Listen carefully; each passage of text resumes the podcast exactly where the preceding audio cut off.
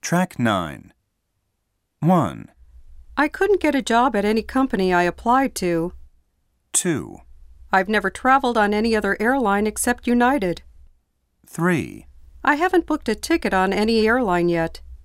4, We aren't going to buy spots on any TV station. 5, Our restaurant isn't open on any other holiday than Thanksgiving Day. 6, I won't be free to meet you on any day in the first and second weeks of next month.